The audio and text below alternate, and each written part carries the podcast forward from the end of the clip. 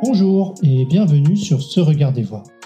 Je suis Trémor Valbous, coach, facilitateur et formateur. L'intention profonde qui m'anime est de favoriser l'émancipation de chaque être humain en contribuant à l'évolution de notre qualité de conscience. Au travers de ce podcast, je t'invite à te regarder voir et te voir regarder en présence le monde qui t'entoure.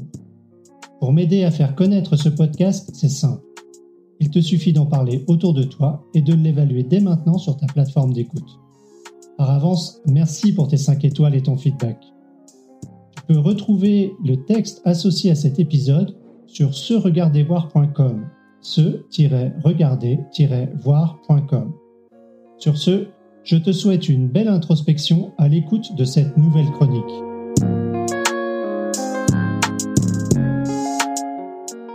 La cohérence, force d'attraction de notre identité.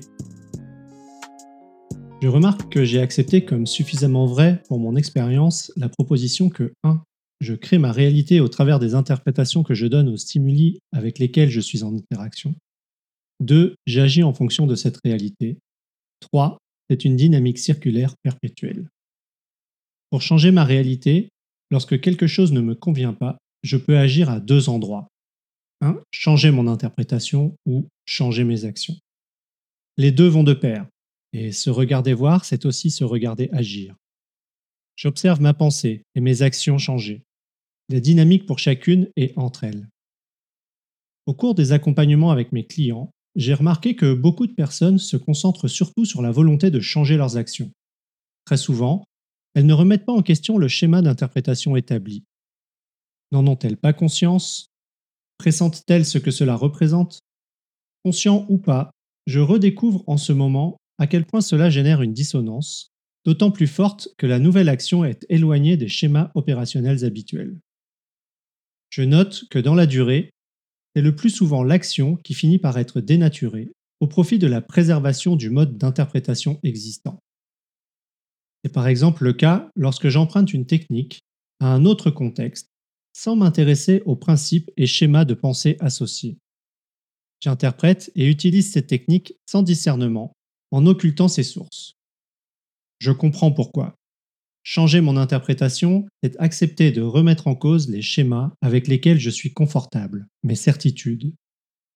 C'est accepter d'affecter un élément encore plus profond et sensible, mon identité. Si la cohérence est la force d'attraction qui s'applique pour maintenir notre identité, s'en extraire demande, comme pour la gravité, beaucoup d'énergie et de conscience de soi. Changer mon interprétation au plus proche de l'action demande de porter attention à ce qui est habituellement aussi automatique que ma respiration ou mes battements cardiaques. Je parle de ma pensée. Pour moi, et pour beaucoup de personnes, c'est un effort qui demande de l'énergie et qui peut être très souvent déstabilisant. Depuis quelques semaines, j'ai en projet de faire évoluer mon activité et de proposer des outils qui permettent à chacun d'être curieux de sa réalité, de l'observer, de la nommer et au besoin de créer une autre réalité émergente. Mon intention est de permettre à ceux qui le souhaitent d'agir plus en conscience. Tout ça pour favoriser l'émancipation de chaque être humain en contribuant à l'évolution de notre qualité de conscience. Pour ce projet, afin de faire connaître ma démarche, je m'intéresse à des sujets sur lesquels je portais des jugements sévères. Le marketing, la pub, l'IA, les biais. Tous ces trucs qui contribuent à abrutir les masses et nous incitent à détruire la planète. Bref, vous voyez le genre de jugement. Je prends conscience que je confonds le sujet lui-même avec l'utilisation qui en est faite. Suis-je sensible au biais de représentativité? Un peu comme l'on classe tous les motards dans la catégorie chauffard parce qu'une infime minorité est profondément irrespectueuse de la route? M'interroger sur ce biais ouvre tout un champ des possibles. Je peux voir mes propres jugements, par exemple. Toi qui veux être ouvert, tu rejettes par défaut tout un champ de connaissances, avant même de le connaître, juste au travers d'un aperçu, le plus souvent mauvais. Bravo Accepter n'est pas toujours simple, et je prends conscience que la réaction de certains de mes clients vient peut-être aussi de ce phénomène. Je vois aussi que ne pas répliquer les utilisations que je trouve abusives ou médiocres implique de ma part un effort et une attention significative. Je ne peux pas bêtement copier les techniques et les outils qui sont proposés. Je dois faire l'effort de remonter à la source. Je dois comprendre les principes, l'intention, le cheminement. Je me vois insister, passer du temps pour trouver des modèles qui m'inspirent et que je trouve pertinents.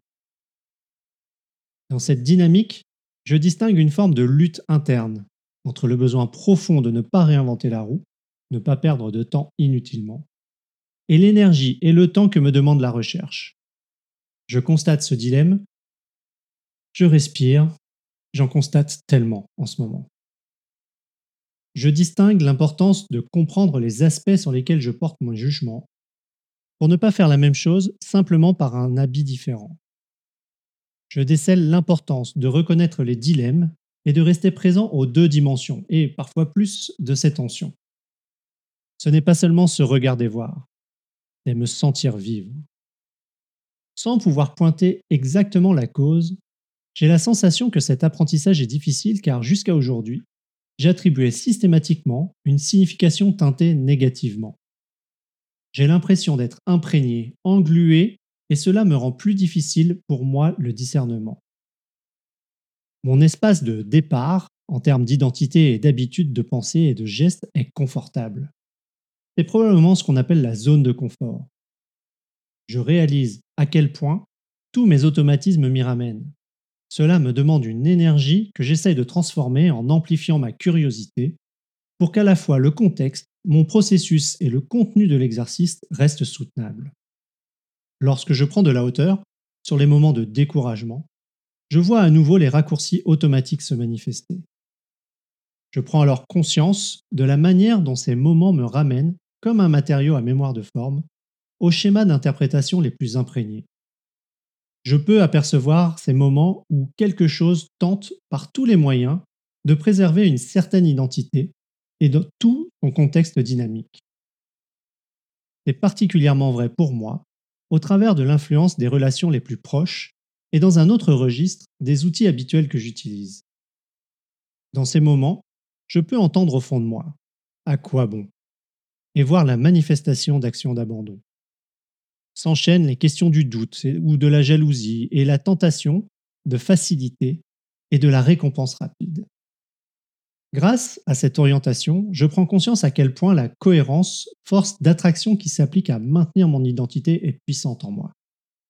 En voulant me préserver, elle rigidifie la construction de ma réalité, même et surtout lorsque j'aimerais changer mon interprétation pour me créer une autre réalité émergente. Et vous? Quel regard portez-vous sur la réalité? Sur votre réalité? Qu'est-ce qui vous permet de la faire évoluer lorsqu'elle ne vous convient plus? Comment se manifeste la force de la cohérence Merci beaucoup pour ton écoute. Si tu es encore là, j'imagine que tu as apprécié cet épisode. J'ai deux petits services à te demander avant de passer à la suite. Partager dès maintenant cet épisode à ton réseau et lui offrir 5 étoiles sur la plateforme où tu l'écoutes. Je te remercie très sincèrement pour ce geste. Tu trouveras toutes les références et liens dans la description. En t'abonnant à ma newsletter sur www.se-regarder-voir.com tu ne manqueras plus aucun épisode et tu trouveras les articles associés. Je te souhaite une excellente journée et te dis à très bientôt.